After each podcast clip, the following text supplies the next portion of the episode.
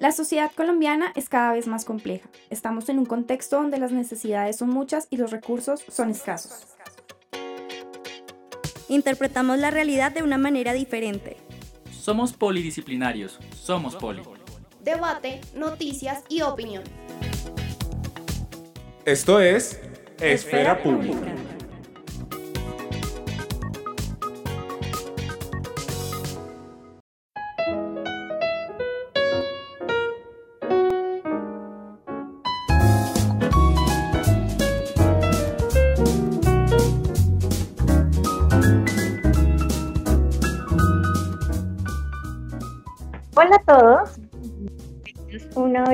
A su programa de Esfera Pública, eh, con muchos temas de opinión cada semana, cada una de nuestras emisiones, con temas de interés general que nos acoge a todos los ciudadanos, como siempre, súper emocionada de tenerlos una vez más con nosotros, a nuestros fieles oyentes.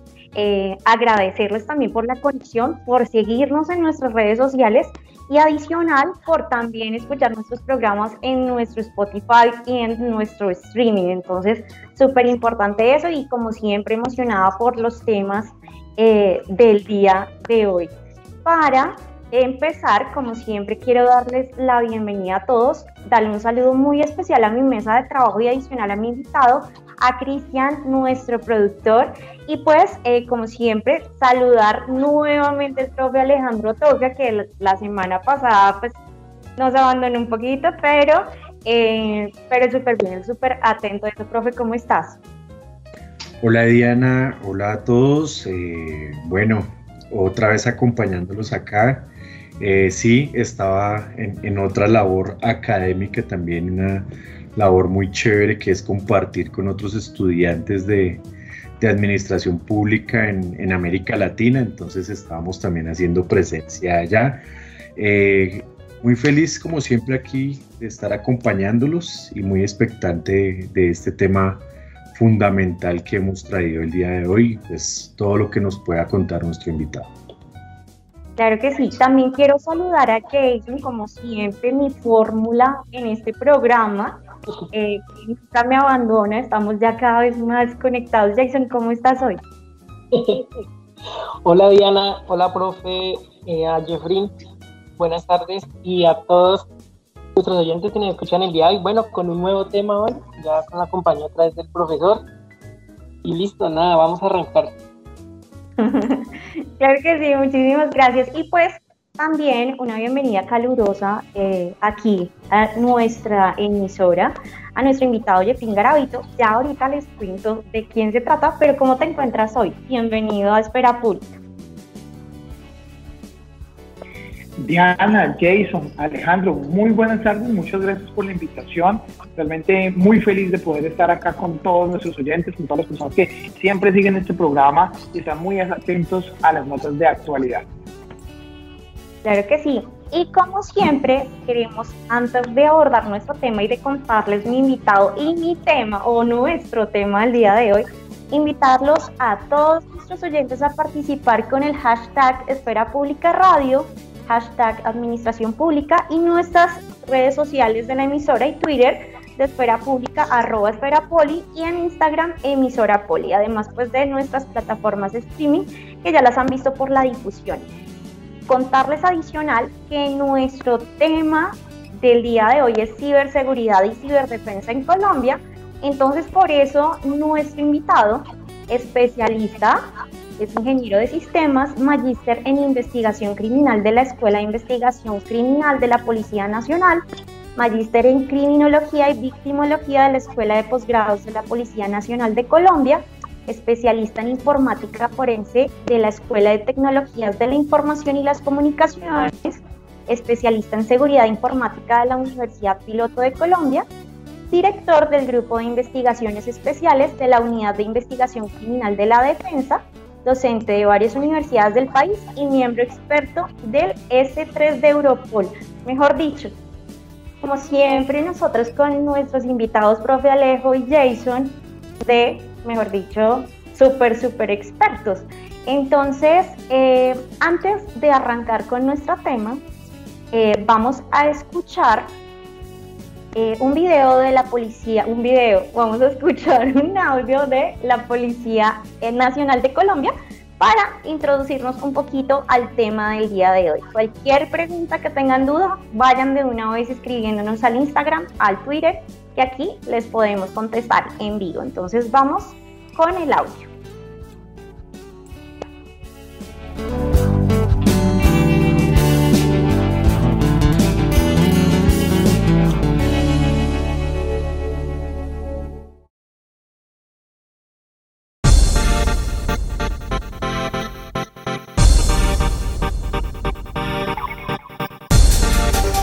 Desarrollado como un servicio de respuesta inmediata para la atención de la criminalidad y de todas aquellas manifestaciones delictivas presentes en la Internet, fue creado el Centro Cibernético Policial, una unidad del Grupo de Delitos Informáticos de la Dirección de Investigación Criminal, donde los ciudadanos pueden interactuar con nuestros ciberpolicías para denunciar hechos o acciones delictivas que atenten contra el uso seguro y saludable de las nuevas tecnologías de la información.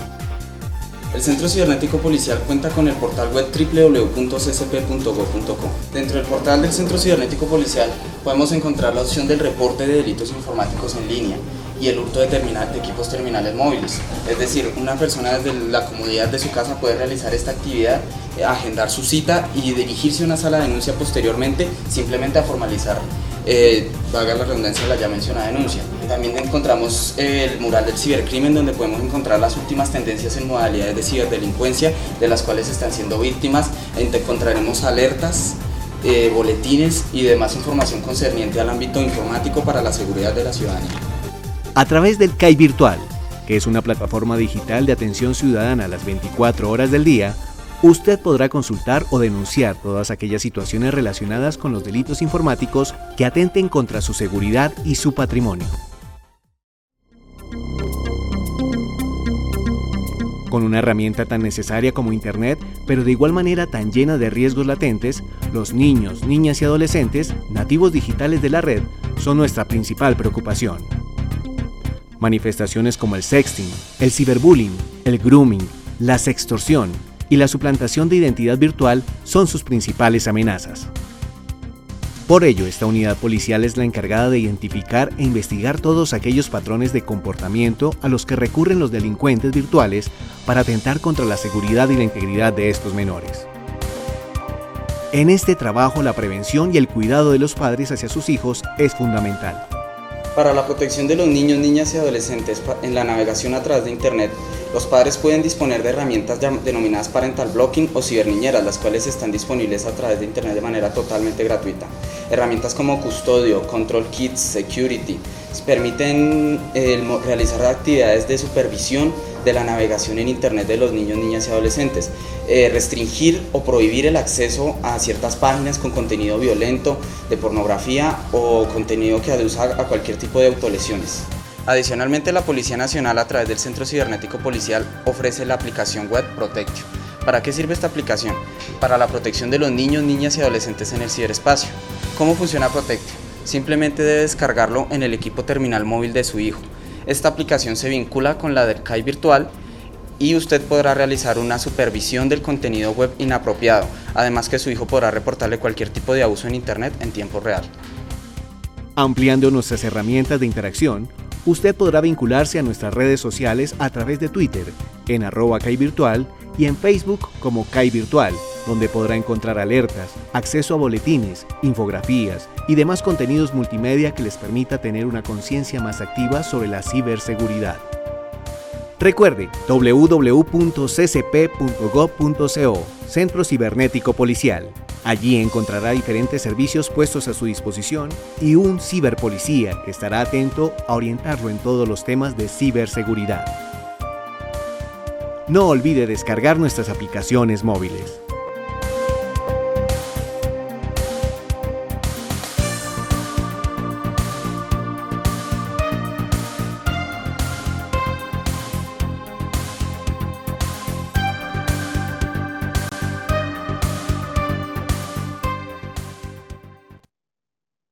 Bueno, entonces ahí, ahí vamos viendo más o menos eh, eh, a lo que vamos a abordar el día de hoy, tema de super generalidad.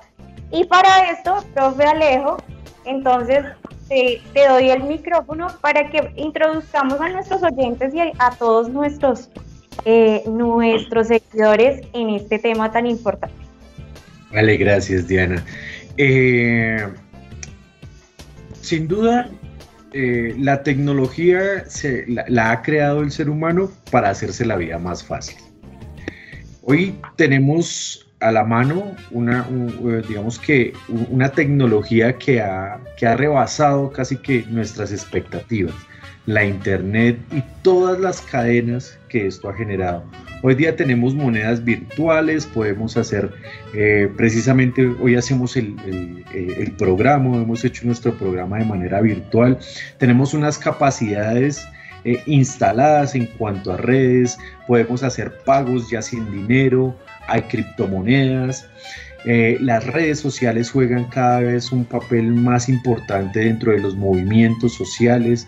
No hay que olvidar que han jugado un papel importante eh, desde, digamos que desde 2008, tal vez eh, una, una, de las primeras apariciones de las redes sociales fue durante la denominada o mal llamada primavera árabe, donde los chicos se comunicaban a través de, estas redes para evitar el control policial, eh, los ataques de Anonymous, eh, las amenazas precisamente de Anonymous, otras redes criminales que se han desarrollado a través de, estas, de estas redes, a través de la Internet.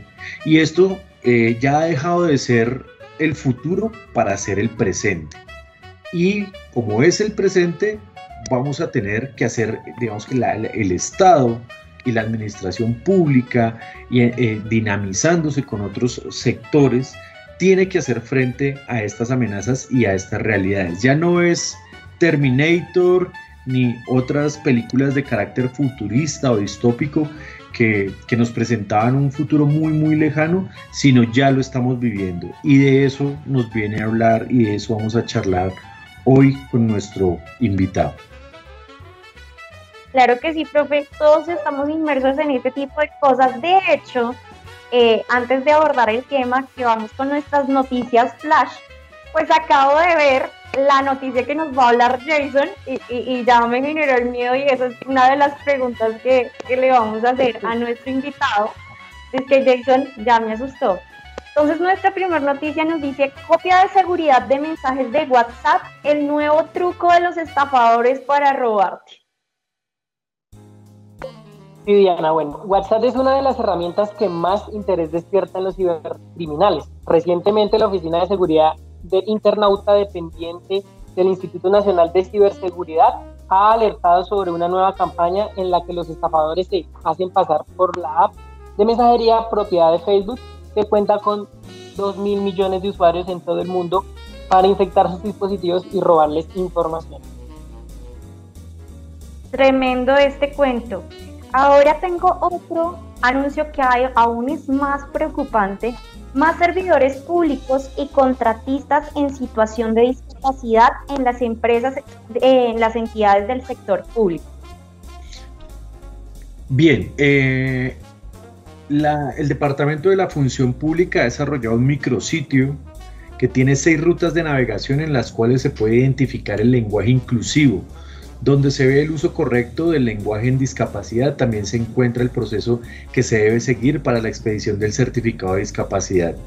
Este micrositio eh, se ha generado, eh, digamos que dando cumplimiento al decreto 2011-2017 en el cual se intenta hacer un seguimiento de la inclusión de personas con discapacidad en el sector público.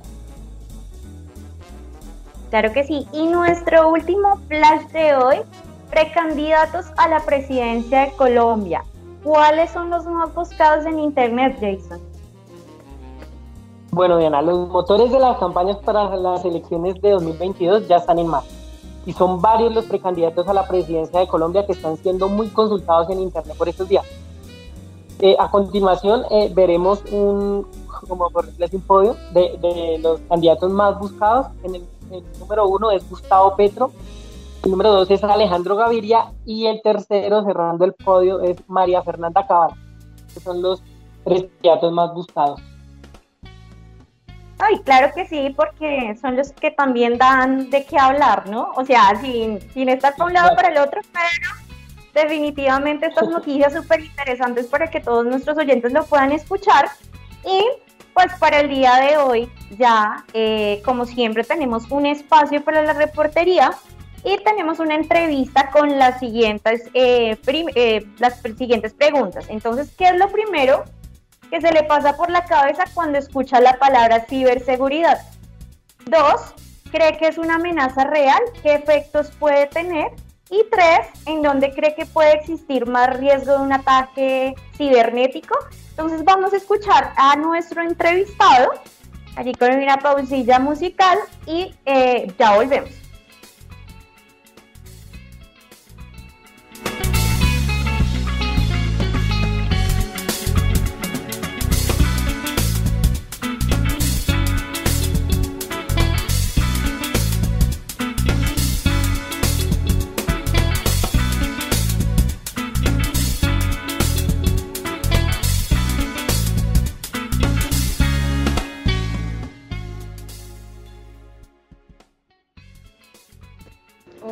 Estás? Eh, cuando uno escucha ciberseguridad, eh, pienso en temas de Internet y la seguridad que se debe tener en Internet, básicamente como concepto.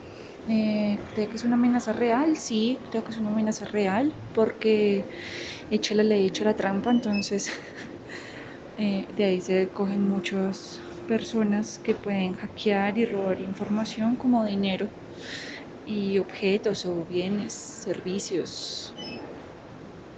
Eh, ¿Qué efectos puede tener? Pues nada, como lo vimos en la pandemia, robos masivos eh, vía online a la gente offline.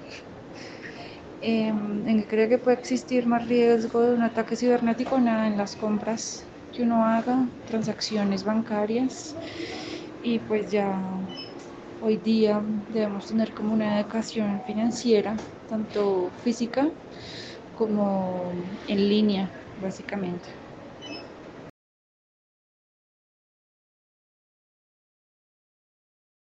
Ustedes, eh, profe Alejo, Jason, a nuestro invitado Jeffrey. Entonces, de acuerdo a esta entrevista, realmente muy acertada, porque por lo menos a mí me dicen a usted que se le viene como ciberseguridad, pues me imagino, pues detrás de, pues por el conocimiento en cuanto a todo eso de informática, pues uno dice, listo, debe ser medidas o debe haber una ley, algo así que lo proteja, pero a la vez, cada vez me siento más amenazada. Entonces yo no sé ustedes qué concepción pueden tener, pero con la noticia de Jason, yo quedé ahí, mejor dicho, a palo seco, eh, porque a mí todo, dos de la mañana copia de seguridad de WhatsApp, entonces nos están, nos están, mejor dicho, asediando, ya, ya me asusté. ¿Qué opinas tú, profe? Bueno, yo creo que aquí, hay como tres escenarios. Muy, como tú dices, muy acertada la, las palabras de, de, nuestra entrevistada. Y es uno, seguridad nacional. Hay ataques por fuera que, eh, que digamos que representan una amenaza para la seguridad nacional. Dos, ataques desde adentro, seguridad ciudadana, digamos que, que, todo lo que pasa al interior de, del país, dentro de las ciudades y sobre todo en el último tiempo frente a, las marchas, a las movilizaciones, hay eh, lo que todos ya conocemos, la, eh, estos, eh, estas noticias falsas que, que, se vuelven virales en un segundo, entonces eso también es una amenaza. Y por el otro lado, el tema financiero, los robos a las cuentas, estos ataques a, a digamos que a las finanzas de las personas, de las, de, las entidades públicas, de las mismas empresas, eh, son una realidad. Entonces creo que eh, hay que tener conocimiento de esto porque es una tecnología que va avanzando y nosotros como sociedad y como individuos debemos tener la información completa para poder hacer frente también a esto, no solamente las entidades o el sector formal o la, parte formal del Estado de las empresas, sino como individuos también. Claro que sí. Y Jason, eh, eh, ¿tú qué opinas de, nuestra entrevistada, de estas palabritas? bueno, pues eh, yo voy a hablar de cifras. va a hablar un poco de cifras porque eh, la el cibercrimen ha subido últimamente mucho, sobre todo en los últimos dos años. De pandemia aumentó bastante.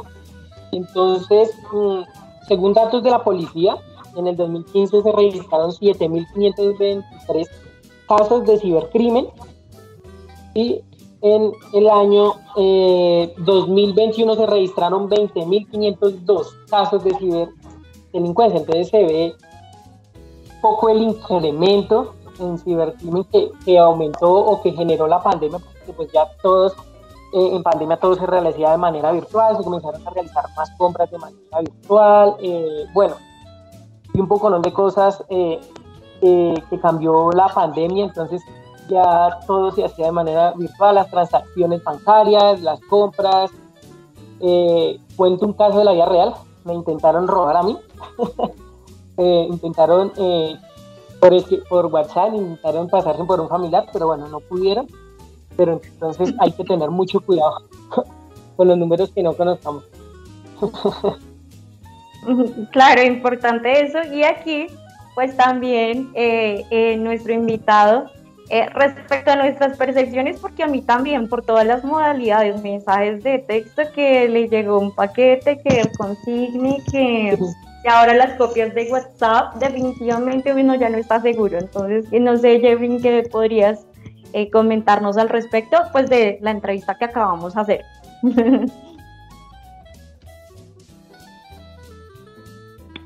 Bueno, realmente es, un tema bastante complicado porque eh, cada vez más nos vinculamos nosotros a la tecnología, cada vez más eh, entregamos nuestra información y sobre todo dependemos mucho de estas aplicaciones móviles. Entonces, eh, tener en cuenta ese tipo de situaciones para nosotros cada vez va a ser más preocupante. Sin embargo, pues contamos con las autoridades, contamos con toda la tecnología en temas de ciberseguridad y ciberdefensa, que más tarde vamos a abordar un poco sobre ese tema, pero, pero sí es importante entender la preocupación del ciudadano, entender la preocupación de todos los oyentes sobre este tipo de temática. Claro que sí, y ahí invitar ahí invitarlos. Si tienen preguntas, nos pueden, como dicen ahí, estallar las redes, el WhatsApp, lo que sea, si tienen preguntas respecto al tema o, o, incluso por ahí que estén enfrascados en algo y aquí en vivo lo resolvemos eh, porque realmente es un, un, tema que da pie para muchas cosas y lo que les decía, em, lo vamos a ir tratando, como decías tú, Jeffrey, en el transcurso de nuestro programa. Es por eso que vamos a ir a una pausa publicitaria, una pauta publicitaria y ya, ya volvemos y arrancamos con todo este tema del día de hoy.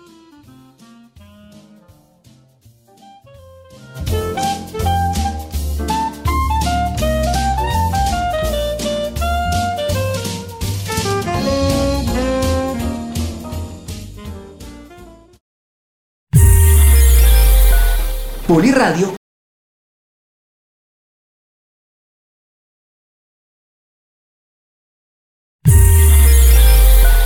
Poliradio es la emisora institucional del Politécnico Gran Colombiano. Gran Colombiano. Somos un espacio en donde los estudiantes, docentes, administrativos, directivos y graduados del Poli amplifican sus ideas y las hacen llegar al mundo por medio de Internet. Oye, ¿no te parece que hace mucho frío aquí en el Poli? Así es. Me dan ganas de un café con una taza de interés familia es una historia y el Poli te ayuda a contarla. Politécnico Gran Colombiano. Laberintos de la mente. Programa de investigación, actualidad y opinión. Punto aparte, una óptica diferente. Toda la información deportiva de Colombia y el mundo. Está en punto aparte, una óptica diferente. Cuenta con los datos es una ventana para comprender la información del mundo y de la realidad desde diferentes perspectivas en las que se utilizan enfoques clásicos y contemporáneos del análisis de datos.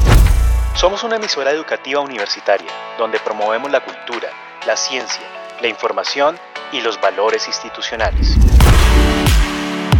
Poliradio, es miembro de la Red de Radio Universitaria de Colombia.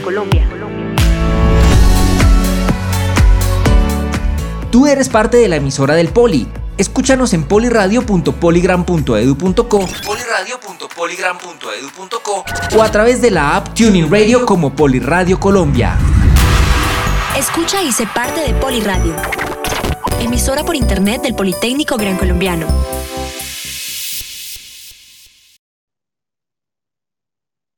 Bueno, seguimos aquí con nuestro programa Esfera Pública, recordándoles seguirnos en redes, hacer sus preguntas. Este tema es buenísimo y como saben, siempre nos quedamos sin tiempo, entonces queremos resolverles a todas estas dudas. Es por eso que ya entrando en contexto de lo que es el tema, Jason empieza con el paredón en nuestro invitado.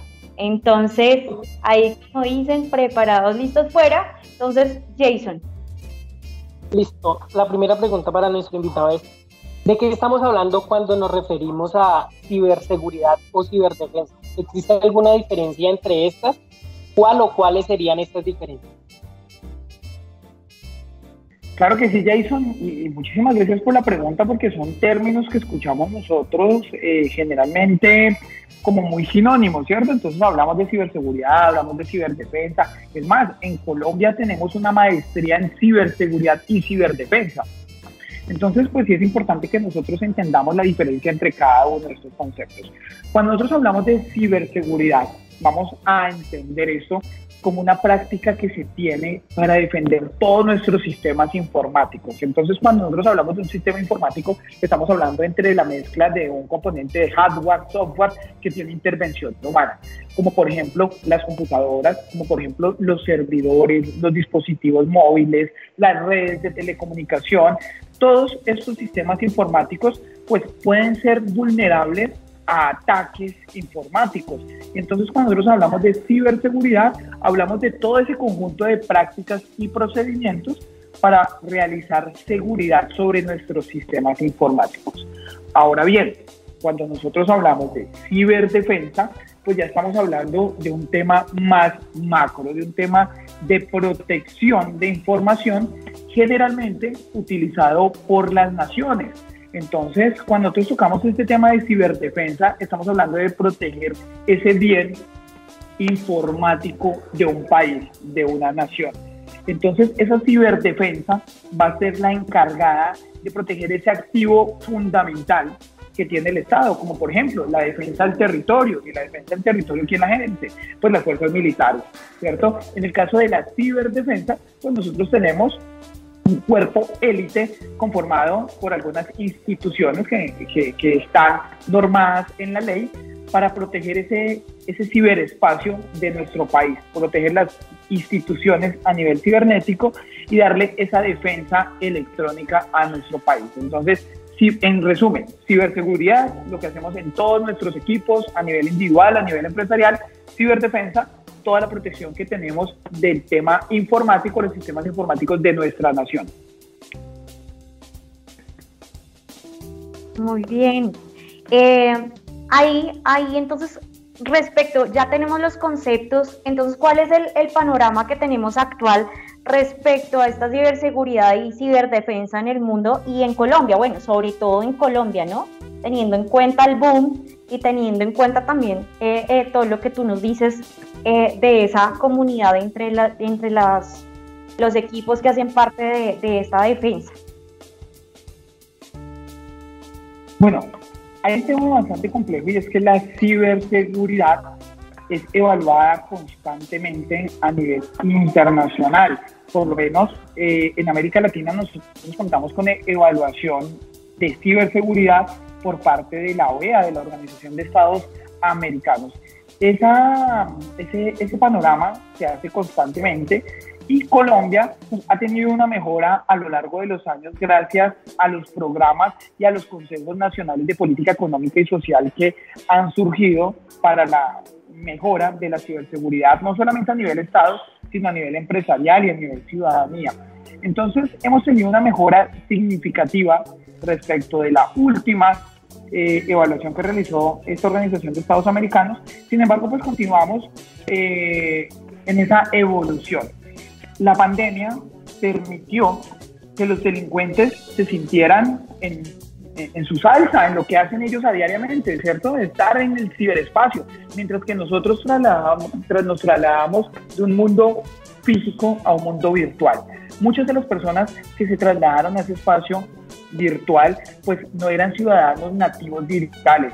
Es decir, que nunca en su vida habían estado contactando tanto tiempo el Internet, nunca en su vida habían tenido una reunión virtual como la que tenemos nosotros en cualquier momento en esta época. Entonces, saltar de un espacio físico a un espacio virtual es básicamente entrar sin protección, entrar sin armas, entrar sin conocimientos y ahí es donde los ciberdelincuentes aprovecharon ese momento. Miren que el año pasado se incrementaron hasta en un 300% los delitos informáticos en Colombia y a nivel global casi en un 500% esos delitos informáticos. Entonces, el estado de la ciberseguridad es que cada vez estamos mejorando, cada vez estamos más conscientes que debemos ser ciberseguros. Sin embargo, es muy complejo decir que estamos en un estado de madurez alta. Hasta ahora estamos en un estado de madurez baja e intermedia. Todavía nos falta muchísimo para poder obtener una madurez en esta ciberseguridad. Claro que sí. No, entonces es escalofriante el escuchar esas, esas cifras, ¿no, profe? Sí, sí, e, es decir, eh, lo, lo, lo, que uno puede ver acá de lo que nos cuenta Jeffrey es, eh, es la entrada de muchos de nosotros a un terreno desconocido, donde como él bien lo dice, ya hay expertos que tienden trampas, que nos, que, en los cuales entramos en su juego, ¿no? Y, y, eso tiene muchas afectaciones en el sentido, como, como él mismo lo decía, la parte de la seguridad nacional, la ciudadanía y hasta, eh, digamos que nosotros como individuos hemos eh, entrado ahí en un lugar desconocido y al cual pues hay que darle luces, ¿no? Claro que sí. Jason.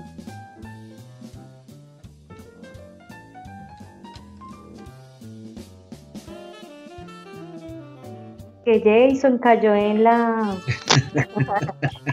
cayó en la trampa. perdón, perdón, perdón. Se me se, entrecortaba mucho la, la señal. No, pues, ¿qué puedo decir? Eh, eh, como lo hablaba anteriormente, los datos y que nos da, nos vuelve y nos reitera Jeffrey, eh, son reales, ¿no? y es por todo lo que estamos pasando, toda la, la, actualización que se está dando o que se dio, esa actualización tecnológica que se dio referente a la pandemia, pues deja mucho, eh, como digo, mucho de qué, de qué hablar, porque pues eh, se dispararon los cibercrímenes, eh, todo el mundo, a todo el mundo yo creo que lo intentaron robar de una, de una u otra forma, como lo decía Diana, por mensaje de textos, por el WhatsApp, por las redes sociales, por correos falsos y bueno, entre otras modalidades que ya se han inventado, ¿no? Pero pues bueno, hay que cuidarnos mucho, y manejar de manera muy responsable las redes sociales. Pienso que sí. Claro que sí, y ahí es donde va tu súper pregunta. claro que sí, bueno, la tercera pregunta es, ¿de qué estamos hablando cuando nos referimos a ciberseguridad? Ay, no, no, perdón, perdón. ¿Cuáles son los riesgos más habituales o más críticos en términos de defensa nacional y seguridad ciudadana que traen las amenazas cibernéticas. Bueno, eso es un tema bastante complejo y hay que entender que, que son muy diferentes, ¿no? Eh, los riesgos de ciberseguridad a que nos vemos enfrentados nosotros dentro de la seguridad ciudadana, dentro de las personas del común o dentro de las empresas, están basados en varios factores. Primero tenemos los delitos eh, que son ciberdependientes, es decir, que necesitan sí o sí de un equipo un sistema informático, como por ejemplo tenemos el ransomware, que es el secuestro de datos. El secuestro de datos es una técnica que está eh, desde hace aproximadamente 5 o 6 años, en el cual los delincuentes informáticos se dieron cuenta que hacer virus o hacer de que a la persona se le borrara el archivo no era rentable, ¿sí? o que se le pusiera la pantalla azul. Eso no era rentable. ¿Qué es rentable? Rentable es que la persona eh, tenga que pagar para que su información sea liberada. Entonces el ransomware se encarga de encriptar la información y para que nosotros podamos desencriptar esa información tenemos que pagarle al ciberdelincuente. Tenemos otras situaciones como por ejemplo el phishing. El phishing es una de las modalidades en la cual se hacen pasar por instituciones generalmente bancarias para robar datos nuestros, datos personales, y con esos datos personales generar el hurto o la transferencia no consentida de activos. Entonces, es cuando nos llegan correos de los bancos, cuando nos llegan correos de entidades del Estado, como por ejemplo la DIAN, la Fiscalía, y nos dice, oiga, lo estamos notificando de una denuncia, lo estamos notificando de unos impuestos que usted debe, o por favor cambie sus contraseñas de bancarias y nosotros decimos, venga, pero ¿por qué me está notificando X banco cuando yo no tengo cuenta ahí? Claro, son técnicas de phishing que se utilizan los ciberdelincuentes para que hurtar nuestros datos personales. Tenemos otros tipos de, amenazas cibernéticas que están funcionando a diario, como por ejemplo eh, lo que nosotros conocemos como los ataques del CEO, los ataques empresariales en los cuales se inmersan dentro de las empresas precisamente para ordenar pagos o ordenar compras no autorizadas. Todas esas cosas suceden a diario, aunque nosotros pensemos que no, son miles los ataques cibernéticos que suceden en este momento. Tenemos otras amenazas derivadas del contenido, temas de pornografía infantil, tenemos temas, eh, eh, temas en la piratería de software y todo eso son amenazas cibernéticas. Mientras que en la ciberdefensa nosotros trabajamos el tema del el ataque a infraestructura crítica. ¿Qué es la infraestructura crítica? Todo lo que tiene que ver con eh, el agua, el acueducto. Miren que hace poco hubo un ataque al acueducto en Estados Unidos en donde se subieron los niveles de acidez del acueducto que podían matar a miles de personas. Entonces, esos son los riesgos más habituales y tenemos muchísimos más. Jeffrey, con lo que, lo, que nos contaba ahora, esto, esto es simplemente un dato eh, este fin de semana vi una volví a ver una película bastante vieja del 95, 97, que estaba Michael Douglas y, um, Sean Penn. Se llama El Juego, está en Netflix para el que lo quiera ver, está gratis, bueno, el que haya pagado Netflix, ¿no? si no le toca pagar. Pero eh, resulta que el tipo entra en un juego, no les voy a contar la película, pero le, le empiezan a robar le empiezan a robar el dinero y las acciones y etcétera. Y lo que le dice la, la, la, coprotagonista, le dice, es que usted nos dio la información. Usted fue el mismo que empezó a firmar, a darnos su voz, a darnos ciertos datos y a partir de eso fue que nosotros empezamos a conocer, eh, digamos, de sus acciones, de las cuentas que usted tiene. Entonces, uno mismo es el que está dando la información para que esto pueda, digamos que, proceder, ¿no? Es una película del 95, imagínense, y, y, esto lleva bastante tiempo, estas ideas, como les decía al principio, no es, eh, mejor dicho, el futuro es ahora, ¿no? Sí, es un tema bastante complejo. Imagínense, más de 26 años esa película y seguimos sufriendo lo mismo. El eslabón más débil de la tecnología se llama el ser humano eh, nosotros somos los más débiles, nosotros utilizamos la misma contraseña en todas las aplicaciones y la colocamos y la pegamos encima de nuestro computador. Entonces, pues, ¿de qué sentido tiene tener contraseña si es la misma que vamos a utilizar en todos los momentos? O entregamos nuestra información y entonces nos llaman y utilizan algo que se llama la ingeniería social. Eh, hablo con Alejandro Toca. Sí, eh, ¿usted cómo se llama? No, así, por favor, deme su número, su cédula y comenzamos a entregar toda nuestra información y por eso es que los ciberdelincuentes, a través de la ingeniería social, luego nos llaman ocho días después con los mismos datos que ya dimos, dándonos confianza, preguntándonos otros datos adicionales o preguntándonos contraseñas, eh, y así es que hurtan mucha información. Entonces, somos el eslabón más débil de la tecnología. Y el futuro no es ahora, el futuro fue hace 10 años, o sea, ya ahora estamos más allá del futuro y ese es el problema, que pensamos que todavía estamos protegidos cuando nos falta muchísimo para protegernos. Yo te quería preguntar sobre eso. Esos mensajes que recibes incluso de Microsoft que dice te vamos a cerrar la cuenta y va a ser bloqueada. Yo he recibido 50 mil de esos la mayoría con errores de ortografía, pues como soy un poquito cansona con el tema, y de motocita arroba Outlook o Hotmail, entonces pues yo obviamente los rechazo yo digo, bueno, pues es una cuenta que tengo desde que abrí eh, Hotmail. Eh, esos podrían ser una de las formas, pues sacándote tus contraseñas, una forma también de ese, de ese, de ese delito. ¿Podría ser? Bueno, Diana, si, si, si tienes Hotmail, no quiero preguntarte la edad, pero sí, efectivamente eh, es un tema que es el phishing, porque por, ninguna de las empresas nos va a pedir a nosotros que, que nos va a bloquear la cuenta. Hotmail, ni Gmail, ni Outlook, ni Facebook. No, esas notificaciones no existen y nosotros tenemos que ver de dónde están remitiendo la información. Y entonces, si tú le ves que dice Microsoft, pero cuando abres eh, digamos, el correo electrónico de donde se está enviando dice carlosgomez.com, eh, te das cuenta que no es un correo institucional. Entonces, eh, esas son las técnicas de phishing que utilizan precisamente para hurtar nuestros datos y nosotros le damos clic ahí. Es posible que descargue un software malicioso en nuestro equipo o nos dirija a una página muy similar a la de Microsoft en donde van a hurtar nuestro nombre de usuario y nuestra contraseña. Y ahí de paso, ¿no? Eh, o sea, lo de, lo de anciana, eh, súper bien. Eh, a los que no me están viendo, a nuestros oyentes, les estoy pasando colores y todo. Jason allá está toteado la risa. pero sí, es que es muy antiguo el correo, lo tengo desde el colegio. entonces, eh, resulta que siempre he tenido la misma cuenta. Entonces yo aquí vengo con otra pregunta, pues para no ahondar en esas cosas de edad. Entonces, respecto a las políticas públicas que tenemos, ¿cómo está el Estado colombiano en esta materia? Y pues, ¿cuáles son los principales desafíos en el mediano plazo? Ya lo que tú dices, el futuro no es ahora, sino vamos para atrás.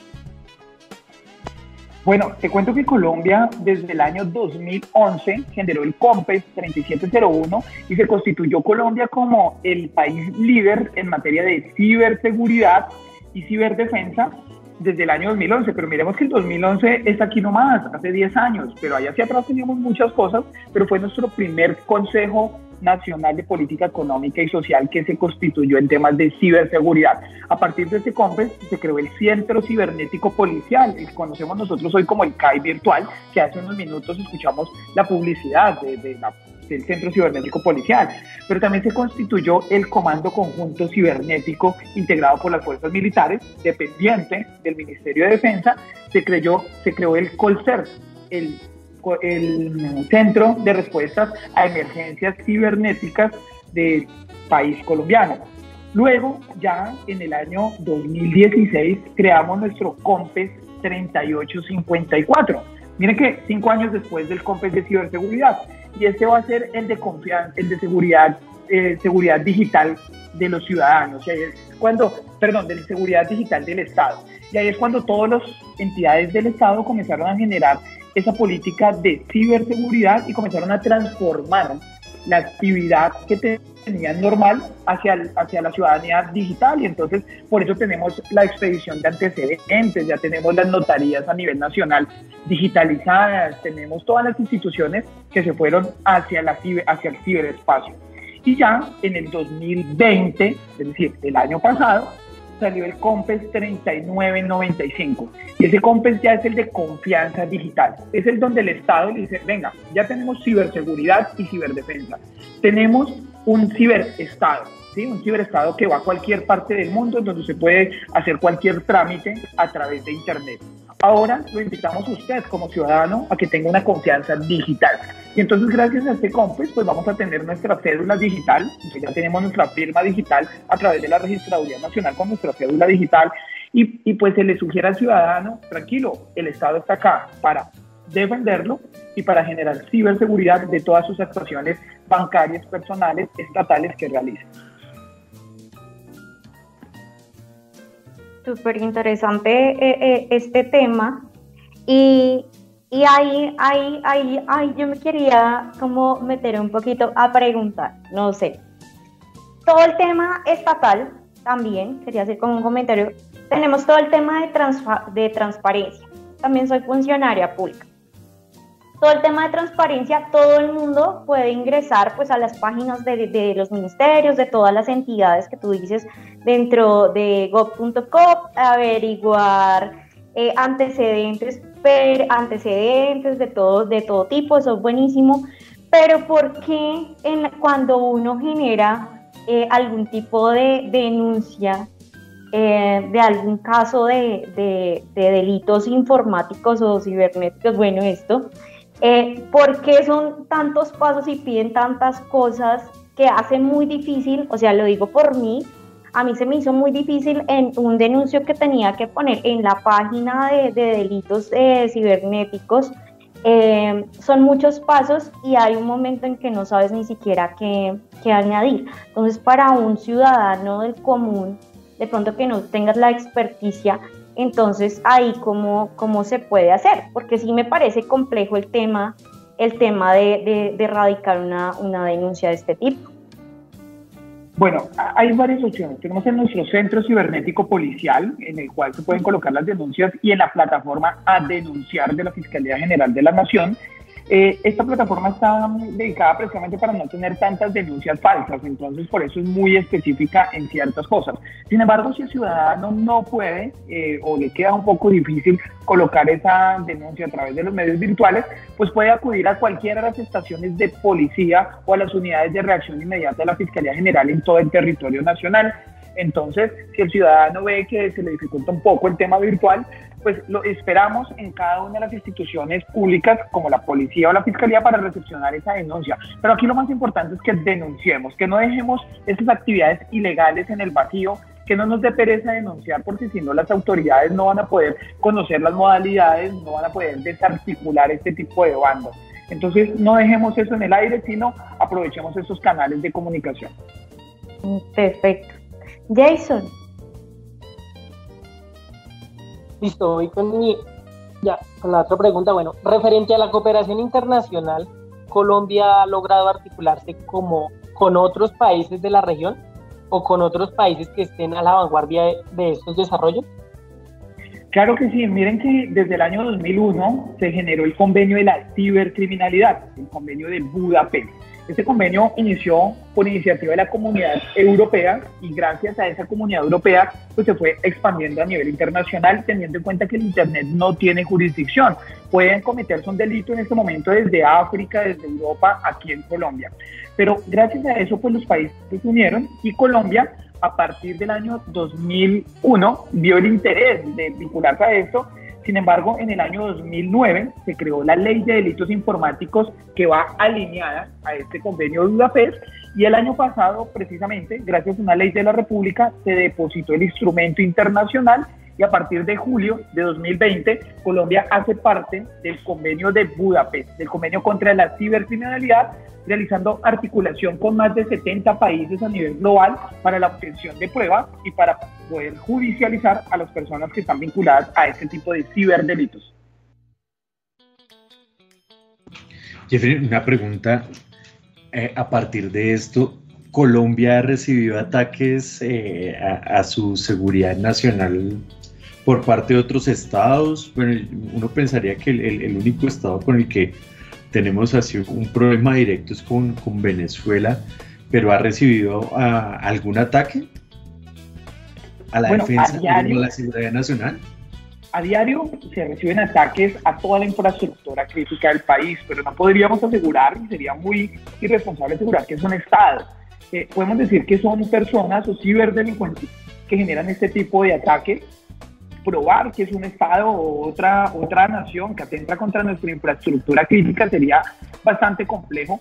Sin embargo, a diario estamos conociendo ataques cibernéticos a infraestructura crítica, sobre todo en temas de energía, en temas de agua, en temas de semaforización, infraestructura del Estado colombiano que es bastante compleja, pero gracias a los controles que tiene Colcern, que es nuestro centro de respuesta a, emergencias eh, informáticas y el comando conjunto cibernético, se bloquean todo este tipo de ataques, se minimizan y eh, mantenemos nosotros viviendo como si nada.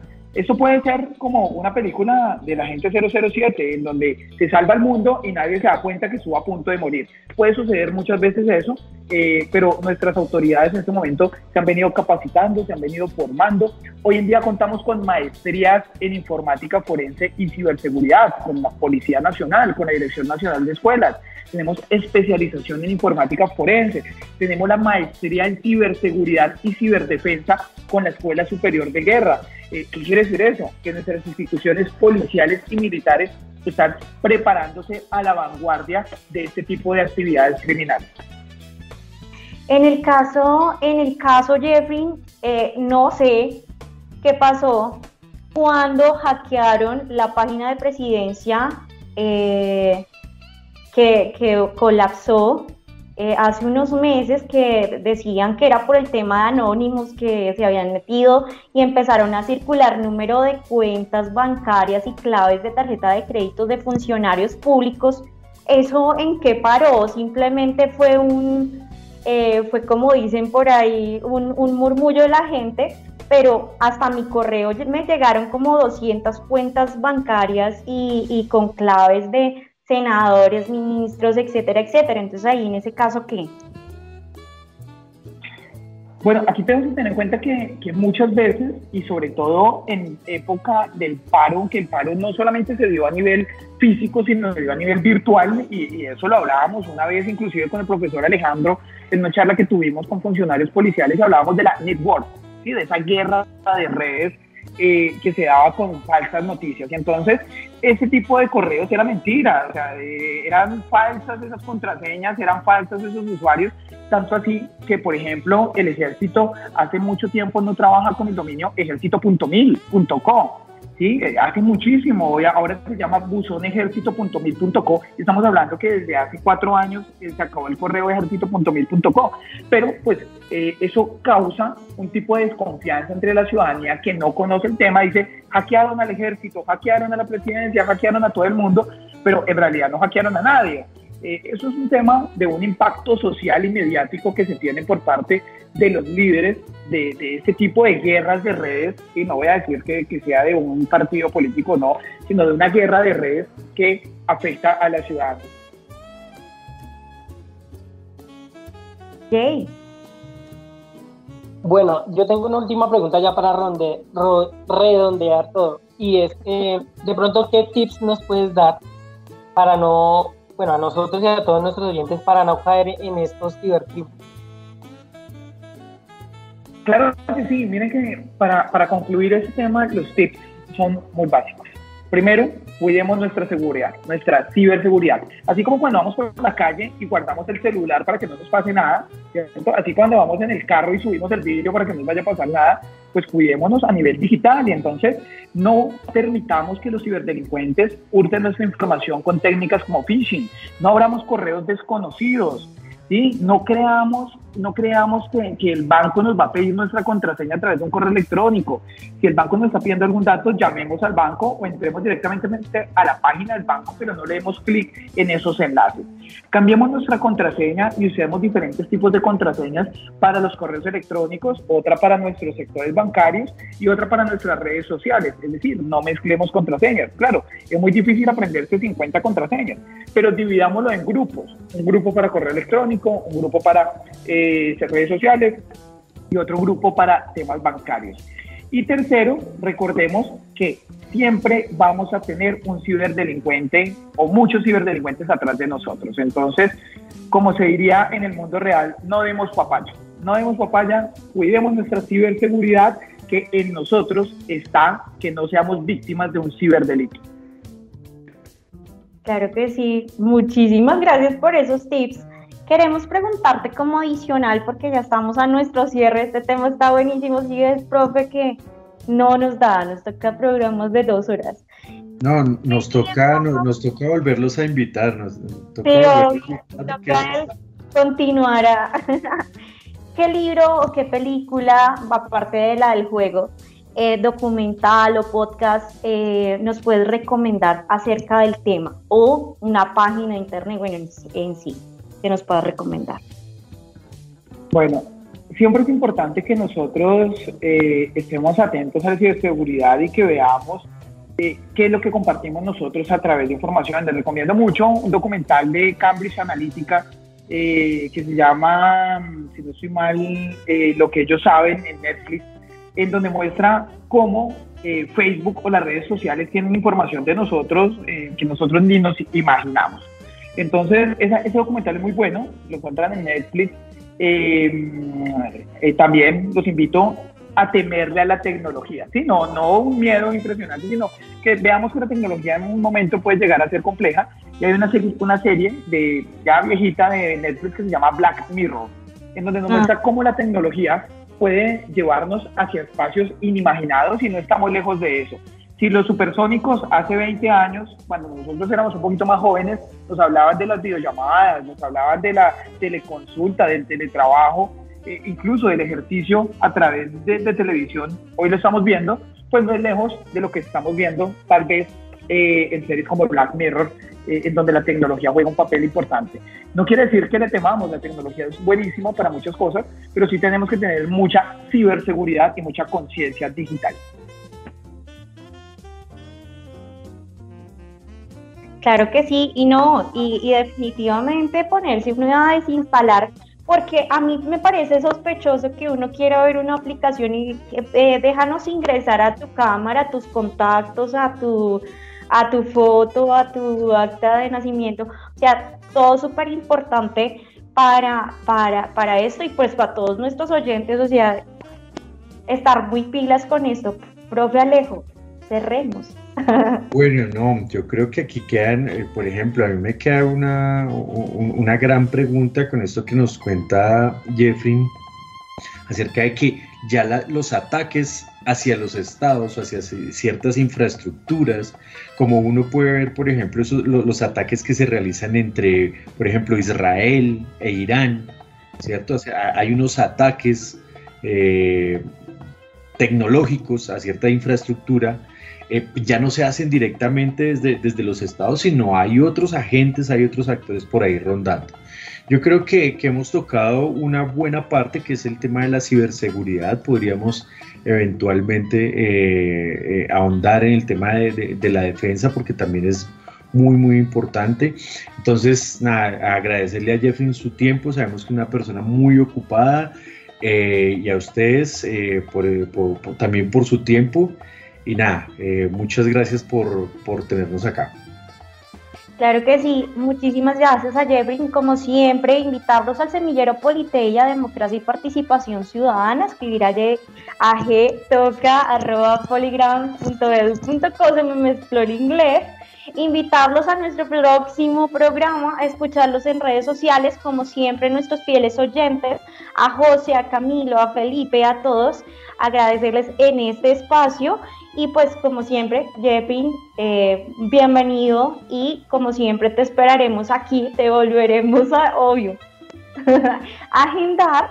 Muchísimas gracias a Cristian desde el, desde el máster, a Jason, al profe Alejo, a Jeffrey. Digan todos chao. Y pues los esperamos en nuestro próximo eh, programa, 5 de la tarde, los días viernes, aquí en Esfera Pública. Chao, chao. Gracias. Chao a todos. Gracias, chao. La sociedad colombiana es cada vez más compleja. Estamos en un contexto donde las necesidades son muchas y los recursos son escasos. Interpretamos la realidad de una manera diferente. Somos polidisciplinarios, somos poli. Debate, noticias y opinión. Esto es Esfera Pública.